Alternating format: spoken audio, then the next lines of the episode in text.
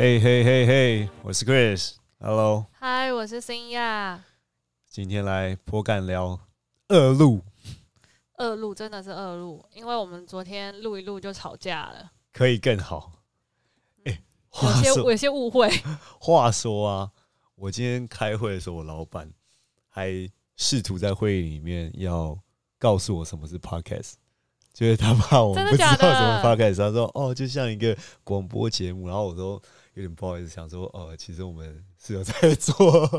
好尴尬。他是告诉解释给很多人听吗？还就是我们今天是 sales and marketing meeting，所以我们就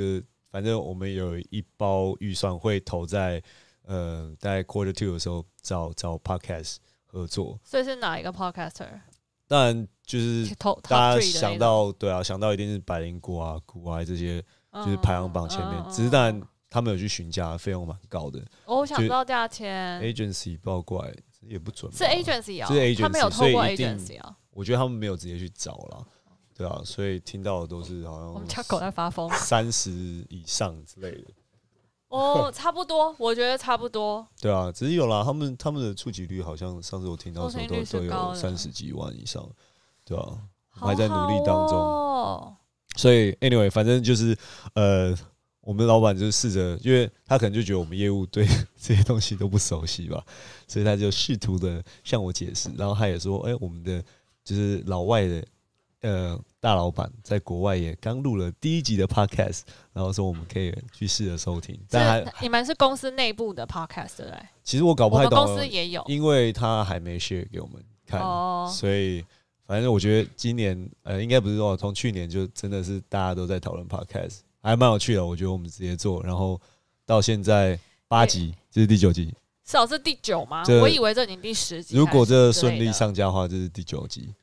然后我会觉得哎、还蛮开心的。然后我看那个数据已经有两百多次收听，我真的还蛮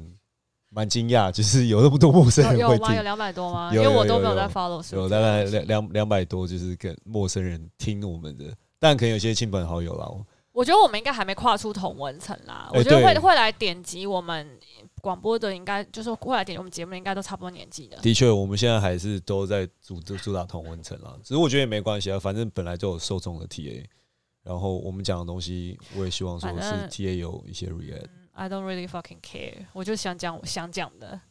好啊，今天这一集我们不要晚开始录，因为我们周末其实蛮忙的。我一我们我们一直在忙着，就是做一些流浪动物的一些照护跟志工的工作。越做越多，越做越多，因为我实在是太热爱哺乳类动物了，尤其是猫跟狗。然后 Chris 也现在被我影响，然后加上我们家有一只黑狗嘛，Triple，所以就是 Triple 其实影响我们很多啦。我们就会很希望它的同类也是很幸福的。嗯，这倒是啊。其实一开始我们只是想试着做一点，多做一点点。我以前其实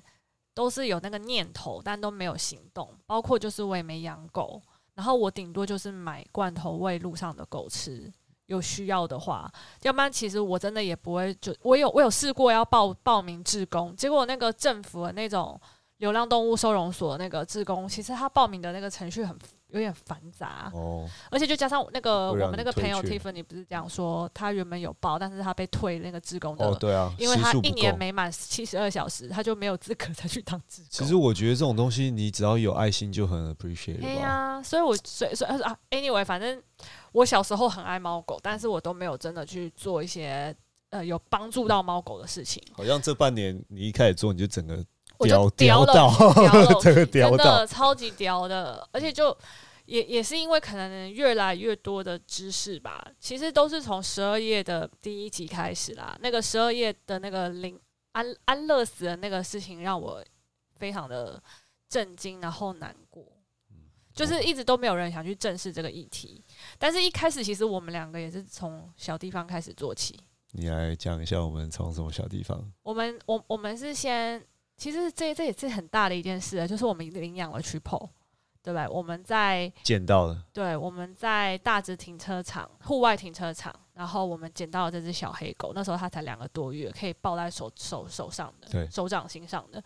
然后就原本想说，那既然捡到了，你也不可能弃它不顾，你更可能不可更不可能把它放回原位，因为它不是成犬，它应该在外面是活不自己活不了的，尤其是它附近也没有其他的小狗跟母狗，哦对，所以我们就带去看医医生嘛。那医生就检查，就说要吃个驱虫药啊，然后呃帮忙稍微估算了一下，说他应该一两个月大而已，然后他看起来精神超虚弱，我们就买买了干粮，然后我当下就是直接跟你讨论，就说我想要先带回家当中途看有没有在在宣传，对，在宣传看有没有人愿意养，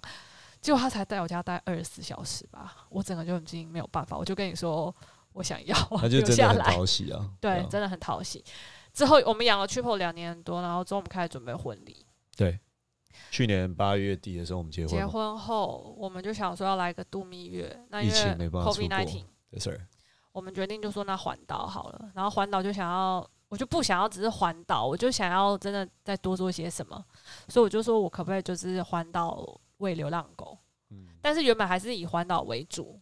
喂狗为辅。其实原本我们只要出去，你几乎看到流浪狗，你都会特别，我一定会跟他们打招呼，或者去什么 Seven 买一些猫狗罐头，然后现场喂。只是说我们没有特别准备好，对，就是临时一袋，刚刚好是不是那时候 Triple 也检验出来不能吃牛什么那些，所以他那时候刚好食物过敏，然后所以我们就刚好家里面有一袋。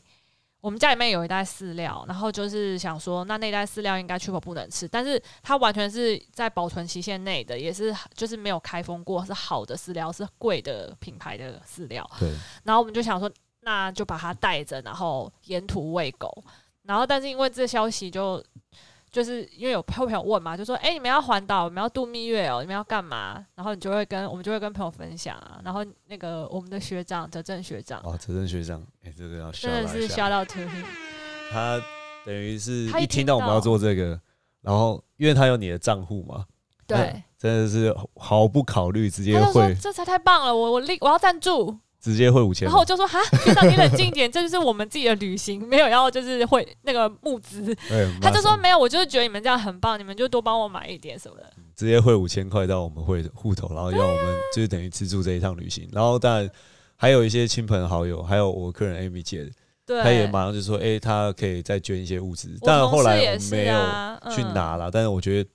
就有这个以后，我就觉得。这个这个事情是很严，就是我们要去有一个使命感，我就有一个 KPI。就是当下一一发现有很多人要响应我们的时候，我们就觉得那要把事情做好做满。对，它不是一个顺便的事情，我们就是应该要喂狗为主，环岛为辅。没错，所以我们其实，在台东跟恒春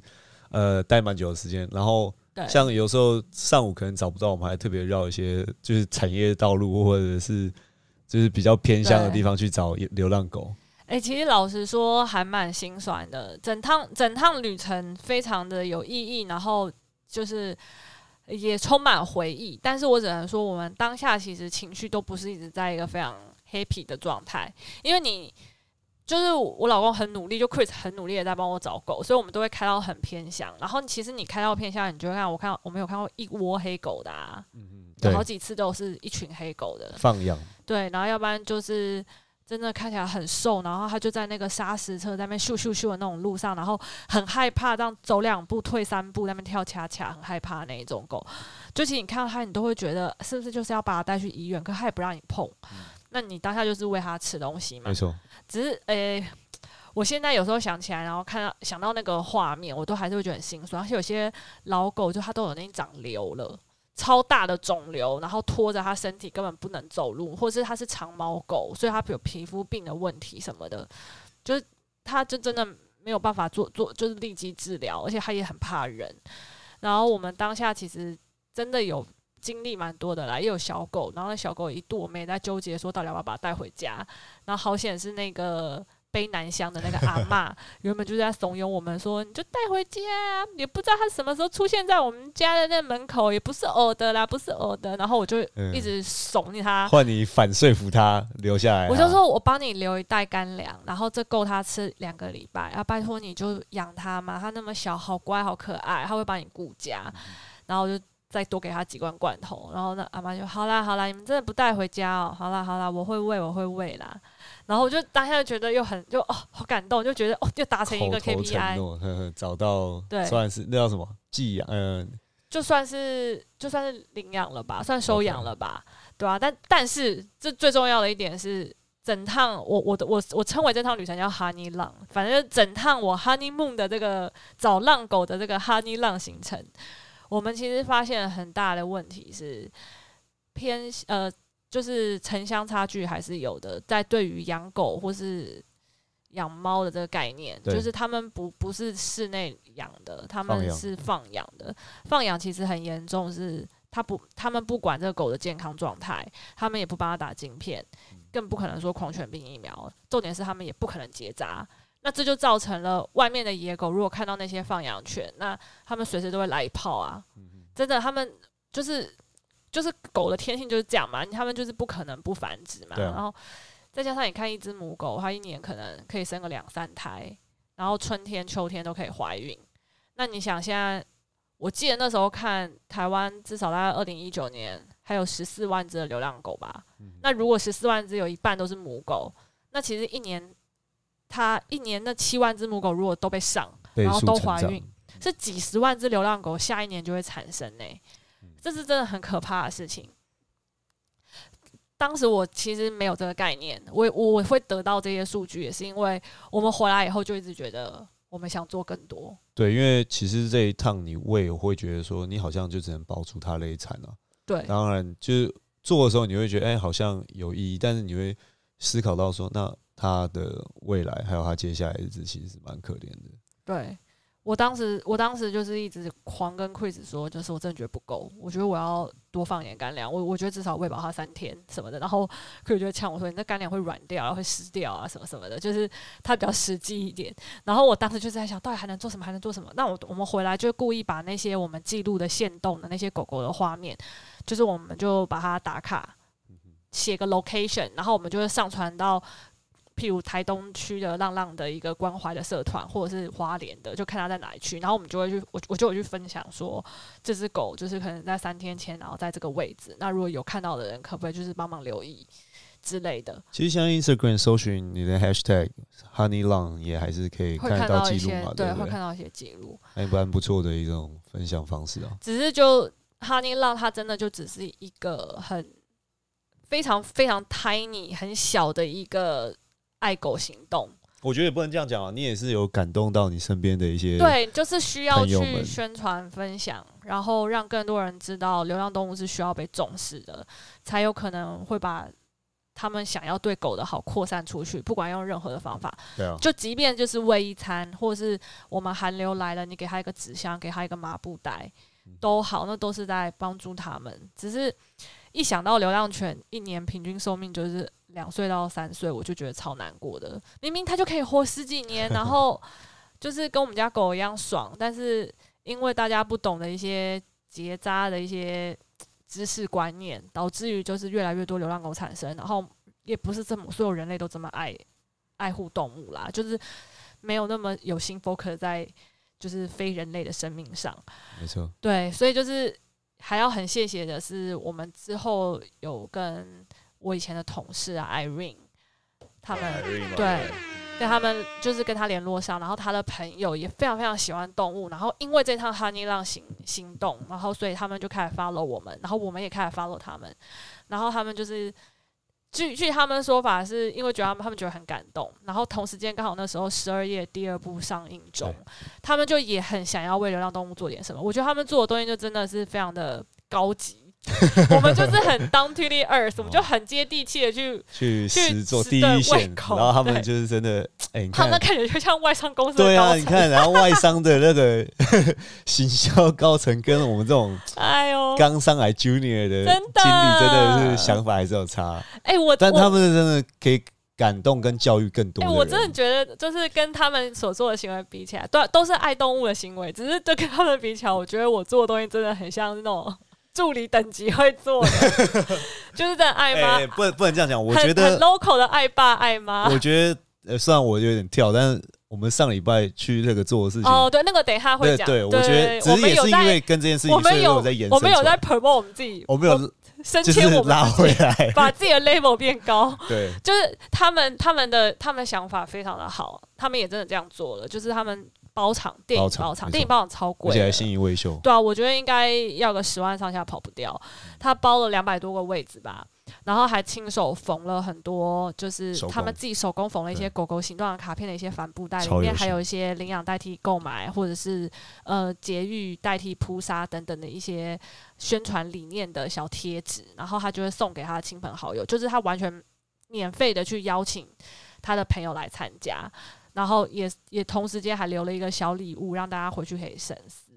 然后当时我记得，因为他是美妆界的，然后所以那时候我们去的时候，就他就全部都是各个美妆产以前美妆产业的朋友回来，几乎都是外商的，对不对？对对对对。然后其实那时候他约我的时候，我我我不那时候我不知道他有没有已经决定要包场了，还是说他只是想要买很多张票，然后想要送给朋友，也是想宣传这个。呃，流浪动物动保的理念，然后所以那时候我还跟他说，你不用送给我，我说我就说我觉得如果你要送，你应该要送给那些不爱狗、不爱猫的人，就不爱流浪动物的人，就是逼他们去看，然后让他们 learn something。那我像我们喜欢的，我们可能就会自己主动去买票，自己去收看了嘛。对。那那你送东西，就如果要送更有意义，你就是应该要去给那些原本没兴趣的人。更多人哦。对对对对，然后但是之后他变包场，所以就名额就比较多，然后我们俩就有去，你整个哭到不行哎、你整个在我旁边大啜泣，整个因为我整个被你骗进去啊！因为原本我十二月一我也没看，是因为我知道那种很我看了过难过。会哭的然后你。跟我说，呃，十二月二还好，我是 开始，被我是被导演骗，因为导演跟我导演跟大家说然后二没有这么恐怖啊我进。去我看了大概十分钟嘛，就狂流泪啊！就是我只要看到心我也是我也就是他们只要这种生活，你就觉得哎，就就因为我们现在不管是我们狗的生活，或者是现在我们看到的，其实就不是那样，那是另外一个环境，另外一面，只是也很就是很实在啊，就是它站在发生当中十。二夜真的拍了超多画面，是我们哈尼浪看到的，因为他们就是去偏乡，然后他们说他们发现的问题就是，虽然已经没有零，现虽然已经没有安乐死，现在是零零扑杀的政策，没错，但是收收容所不够，然后那些流浪动物的私人的那一些狗园也不够，去去抓那些流浪狗。那大家就是最基础的观念，节育结扎这件事情，如果乡下地区的的的人们他们不没有这个概念，那其实流浪狗并不会减少。那他们不被安乐死没关系，但是他们就会饿死，他们就会病死。在收容所那个爆啊爆仓的情况对啊，收容所爆仓，你也没办法好好差对啊，那那个那个环境你根本也没办法好好养这么多流浪狗，因为整个就是超载。没错，所以就其实当时看到这些画面的时候，我我非常就是纪录片都非常有感触吧。而且我觉得把我们之前 Honey Long 的时候看到的问题，又再更具体的去剖析，然后找到问题真正背后的原因。对但，他有提出解决的方式嘛？对，所以就我朋友他包场那电影，我真的觉得就是他在他在就是分享 knowledge，他在 educate 他的朋友们，他在教育他的朋友们。这件事情跟我们就是直接去当个 feeder，就是我们去喂狗，这个是完全不同 level 的。但就是就是更科学，然后更更更高等，啊，那 一直想要我我觉得讲自己很借这机会，你是不是要分享一下，就是这个其他的十二页给我们的看到的重点？我刚刚有讲过嘛，就是反正呃，流浪狗如果一只母狗你在外面放养，或者是你你你流浪，那基本上你没有结扎的状态下的话，它一年就会生出两到三胎，然后又有两季，那它可能就会生出四五只。对那那那四五只如果又没有结扎，那它们它们。一岁之后就直接发情成年，他们就又会再生出四五只。那这样子一直倍数的成长之下，其实一年会产出的流浪动物是几十万只起跳的。而且同时间是，如果你没有去做一些节育追踪的话，那些狗狗它们，你不能说什么你给它一个空旷的山地，里面完全没有人让他们自力更生，那是不可能的。因为那个十二页里面的那个动物学全课那个教授，他就有说。狗，他说现在的社会人可以没有狗，但是狗这个生物是不能没有人的。，他们他们必须要对靠人生存，什么意思？就其实就只是他们会去吃人的垃圾和喷，他们他们就是要就近有人类居住的环境下，他们才可以获得食物，因为他们是已经退化到没有可以自己去狩狩猎猎的能力。对。对，然后那个都是有一些科学根据的，我觉得这也很值得，就是让大家第一个就是一定要节育，对，然后第二个就是狗是没有办法，就是没有人类而生存的，所以拜托人类们，你们就是试着去爱他们吧。他们真的就是一群忠心，然后又单纯，然后又体贴的孩子。而且其实真的没什么兽性。我我我养这米克斯，然后其实我们每次养黑狗，每次就是只要走在路上有那种。带小孩的那种妈妈或干嘛，或者有些年轻女生看到就哎很害怕，然后 Triple 可能只是汪一声，然后他们就吓个半死，觉得我们家狗好像对他们做出什么伤天害理的事。我真的超不会送哎，所以我觉得就是站在这比较高有高度的情况下，我们需要教育这些人啦，就是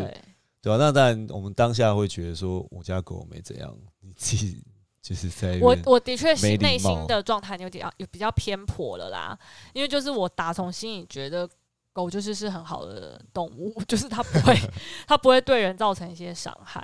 对，所以就当我我当时其实每次就是遛狗的时候，如果遇到那种特别敏感的的的的人类，我我其实都很想要。我就很想要发疯，翻他白眼。对，这你内心翻他无数个白眼。对对。所以就其实教育，动保教育这件事情，就谢谢我的朋友，然后就是还包场电影，然后分享这些概念给。所有人，然后其实看完十二页二之后，你当然就知道说啊，的确要让流浪狗先减少这件东这件事情是目前有一个机构叫相信动物的协会，它是一个兽医师开创的一个协会，然后它就是在那个纪录片里面有非常多它的画面，以及就是它那个协会在做什么事情，像那些协会都会有志工，然后定期定点的去一些。那个路线，他们现在都是先从北区开始。他们之前是新北市，现在好像已经开发到桃园了。就是他们会去找流浪狗，或是去确定家家户户有没有放养犬，对，然后去鼓励，就是或者是鼓励，或者直接就带回来结扎。那他们所所做的行为，首要任务就是先结扎再说啦。所以就不是说每一个流浪动物机构都在做一样的事情，譬如有些是纯收容，然后有些可能是。呃，中途然后去开放领养做宣传广告，每个观念跟想法都还是稍微相信动物，它就是以结扎为主，也就是它就是最 high 那个最 high level 的最高等级的在做科学数数据嘛，对啊，还有欧美和日本的一些，因为那才是根本可以去解解决流浪动物存在的事实。然后其实影片里面有讲到一点，然后也是相信动物有做解释的，就是那万一全部都结扎了，以后没有狗让让我养了怎么办？这件事情是不可能发生的。对，我跟你讲，就像你们女生去健身房说：“哦，我如果练了，到时候练太壮怎么办？”很感动。这个举例真的还蛮实在的，对啊，就完全是不会发生的。对，就就是好吧，OK。因为就是像你看，我就减肥减到奶都没了，就这件事情就是会发生啊。你就很怕说你全部都结扎，那万一就没有狗狗怎么办？我们会不会让狗狗绝育？就是绝种啊！我就很担心这件事。现在目前看起来是完全不对啦，就是以因为在这个好几年、好几年的计划，它不可能就是在一夕之间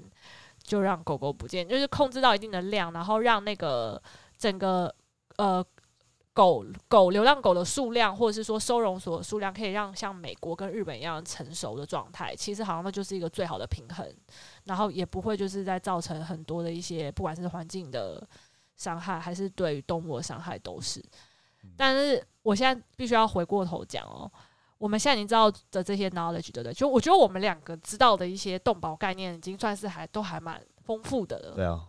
只是大部分人不知道。对，所以今天就是特别想要跟大家分享。可是同时间呢，我也是希望就是大家知道这些观念，然后可以去回去告诉你们可能中南部的一些家里有在放养狗狗的亲友，我帮他结扎一下啦。我也有一些新北的朋友 也在也是放养，是不是？对啊，对啊，就是提醒他们说，真的结扎一下，或就是你真哪天都不知道，你你你的孩子不小心就被伤了。或是就上别人了，然后你的你你你你产生的那些孙子，你都不知道呢，他们就在外面就这样被饿死冷死，你这样子也是间接杀生呢，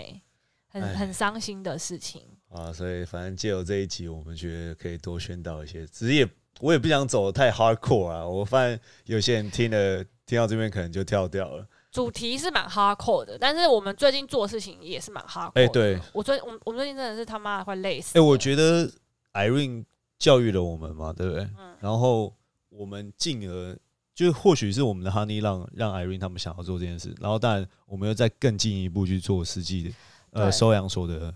对南山市，对，因为哦，啊我我觉得不用特别讲，因为他因为其实很多那个机构他们不会先主动公布他们的所在地，因为很多人会去把流浪狗放过去里面，把自己弃养的狗哦放去那里。Oh my god！对，所以就是就是这这个这也是一个嗯，这这也是一个小知识、小常识，就是其实很多的流浪动物机构，他们不是都会说要请捐罐头，或者是请捐棉被，或者是就是嗯、呃可以来当一日职工，他们都会要求你私讯。私讯的原因就是因为如果他们直接公布了他们的那个园区的所在地，其实很多人都会弃养狗就直接往那边丢，对，然后你 Oh 也不知道它会带什么寄生虫或者什么病，然后影响园区的其他狗狗，所以就其实真的还蛮多这种不不不良不良人士。Anyway，反正就我们就是最近呢，就是呃认识了金汪汪，然后他是去 po 就是在看病的那个医院，他常常会送小狗过去，相信动物也会送小狗过去连。接街上的人，对对，对，然后呃，那人人爱医院的医生都非常的爱有爱心，超有爱心，超有爱心、超善良，然后价格非常的公道，所以就其实很多动保团体，他们如果第一线捡到的一些流浪动物，他们会先送去那边做一些初步检查，然后或是立即手术，以及就是驱虫、打预防针等等，还有狂犬病等等的一些呃措施。那其实我我我就我们就常去嘛，因为对然后我就也常看到来来来来去去好多只小狗跟一些受伤的流浪犬。所以就我我们就开始进一步的去主动说，哎、我们愿意帮某某一个瘫痪的狗狗复健啊，然后我们就晚上就会排班，然后去陪它走路，帮它练习，然后同时间看到小狗，就我们就想说能不能做更多，我就去问金汪汪说，都是那种主动的、啊，所以跟你讲，有兴趣的人，但是事不迟疑，你就立刻去咨询那些流浪动物机构，他们都会很乐意的去告诉你说，你可以帮什么忙。对，没钱也能帮。那他们就是会说啊，我们其实有一个幼犬安置的中心，那我们其实很缺清理人员，所以我就逼我老公，就是跟我一起去那个地方。你要不要说说看你的心得？因为我这个东西 对你的对你的反应比较大一点。我们其实去了两天嘛，那第一天是已经清理好的状况，对然后看到狗狗，我二觉得十几只，都环境还 OK 啦，只是就是可能十平的大小养了将近二十只的小小狗啊，然后你会看就是他们的生活环境，然后隔天我们就要去帮他们实际做清理。那你要想说，当然他们有人上班的时候，大概要到五六点，那剩下晚上的时间就是这些狗自己相处，所以他们的大小便就都在那个环境里面。爆满了屎跟尿，所以当你早在那上去十几平的的时候，空间而且因为天气冷，所以它窗户是关起来的。Oh my god！那天其实我一闻到味道，我是真的要吐，你是你就是在，我一直疯狂疯狂的干呕，那个味道真的难受。感觉很像中邪。可是就干是呕那时候，就是我我真的就是很钦佩你对动动物的爱心，就是你真的义不容辞，你就直接冲进去，开始在试着帮忙清这些狗大便等等。然后我那时候在外面其实真的调了大概十几分钟，只是那时候我就只是在外面，我边干呕，然后我就边想说，就是这些二十几只小生命，就是我就想要 triple，然后就是像二十几只的小狗，就是在这种环境，你不做的话，谁会帮他做？然后就那时候就觉得哎就是憋着一口气，你再冲进去。只是当然进去，我觉得就是你那个气味闻多了，相对来讲，对，然后你就比较不会一直想要干呕，然后你就觉得啊，你做这些东西就帮，就是做了什么，就为了这二十几个小生命，哦，好感对，人，所以其啊实是蛮感人的啦。就然后真的有人他从来没清过那么多他大便，真的是屎跟尿一堆。然后你看那些狗，看到你又很开心，对。往身上扑，但是他们身上可能都是别人的大对他们便跟尿。都是他们超 他们脚脚上都是屎，那个画面其实真的是蛮有趣的啦。但是我觉得我内心是没有什么迟疑啦，就是我我知道我要做这个东西，然后就你没有因为那个气味而退缩，你只是真的身体反应让你很不舒服而已。对，就是真的那个气味会让你很很却步，但是你又觉得说我今天都来了，我我就是要做的。我们还算蛮快的我，超怕你下次不来不去，是不会啦，只是就是真的没办法太频繁，而且我下次就是不要吃完早餐去，就是、哦或者就是我时间 要早一点，因为那个味道真的是就真的很浓啊。哎、你有吐东西出来啊？没有，我就一直干干呕呕，我是干呕，对，嗯就可能 就下次我我我也心理准备。我我我可能真的天生很适合就是做志工，因为我就鼻塞啊。就其实我我我闻味道的状况没有像大家这么灵敏，所以就我知道臭，但是我就觉得啊是可以接受的。然后再加上就是那些狗是真的全部蜂拥的，这样子，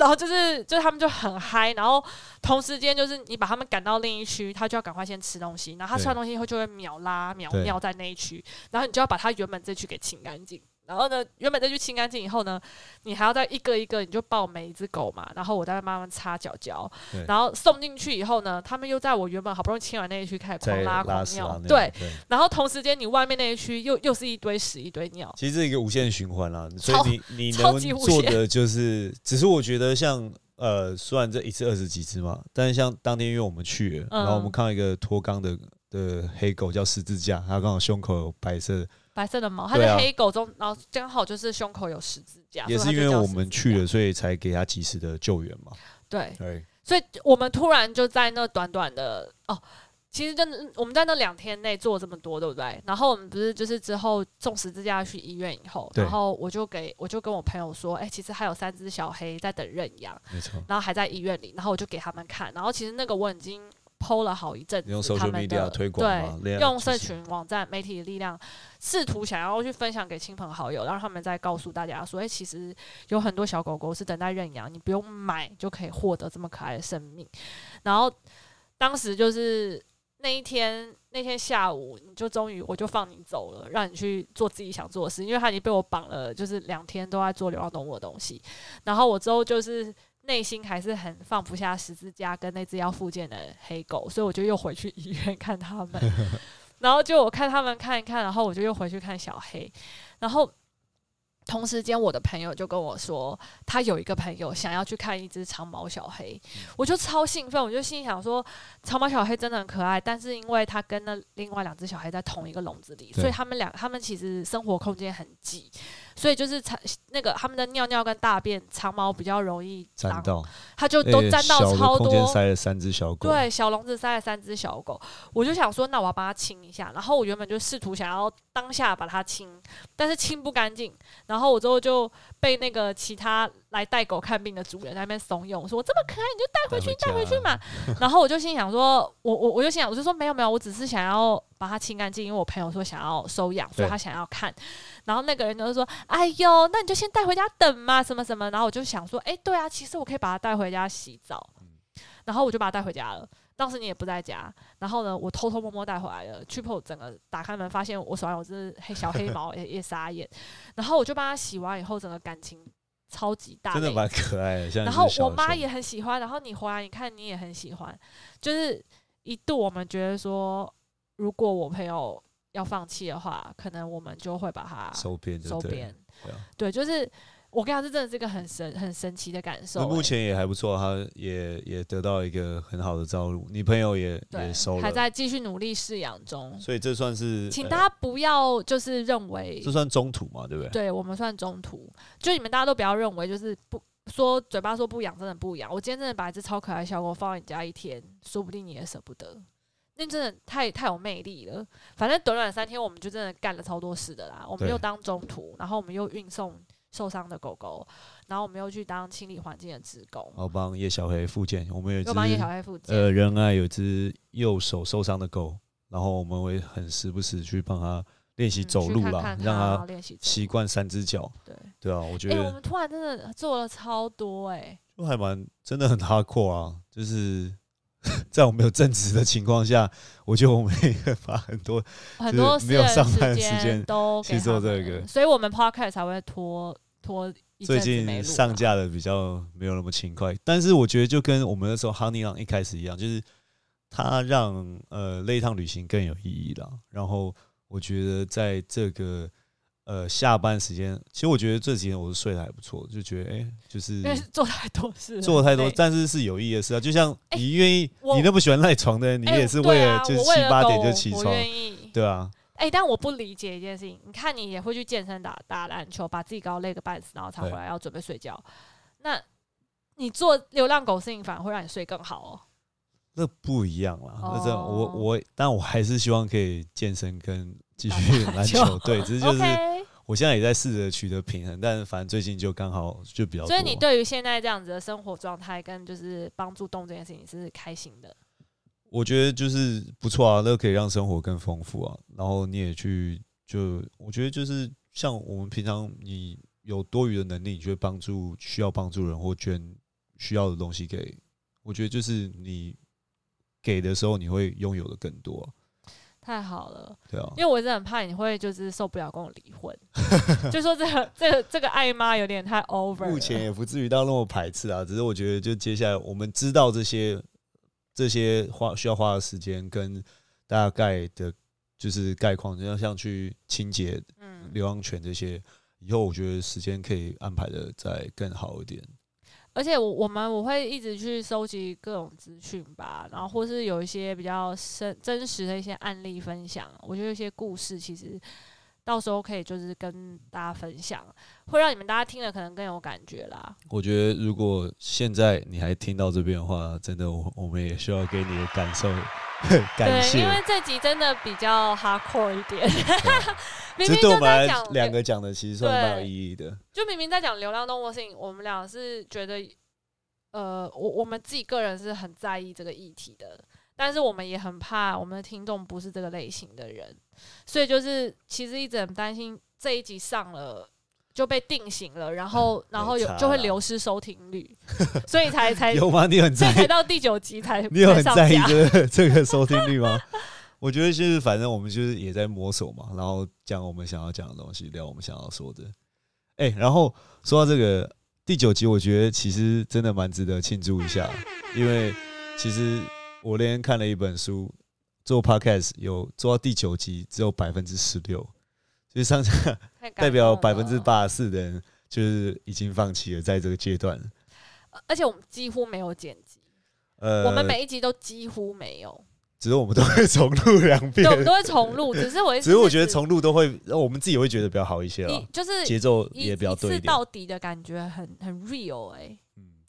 没有在没有在跟你开玩笑。我们尴尬就是尴尬，吞口水就吞口水。我们卡痰就是卡痰，就是很 real 啊。我觉得这样子还蛮贴近那个听众朋友的吧。Alright，所以今天时间差不多了，请大家领养代替购买，节育代替扑杀。That's right。然后领养不放养，流浪动物爱你们哦。好了，那今天说到这边。See you. I see you guys.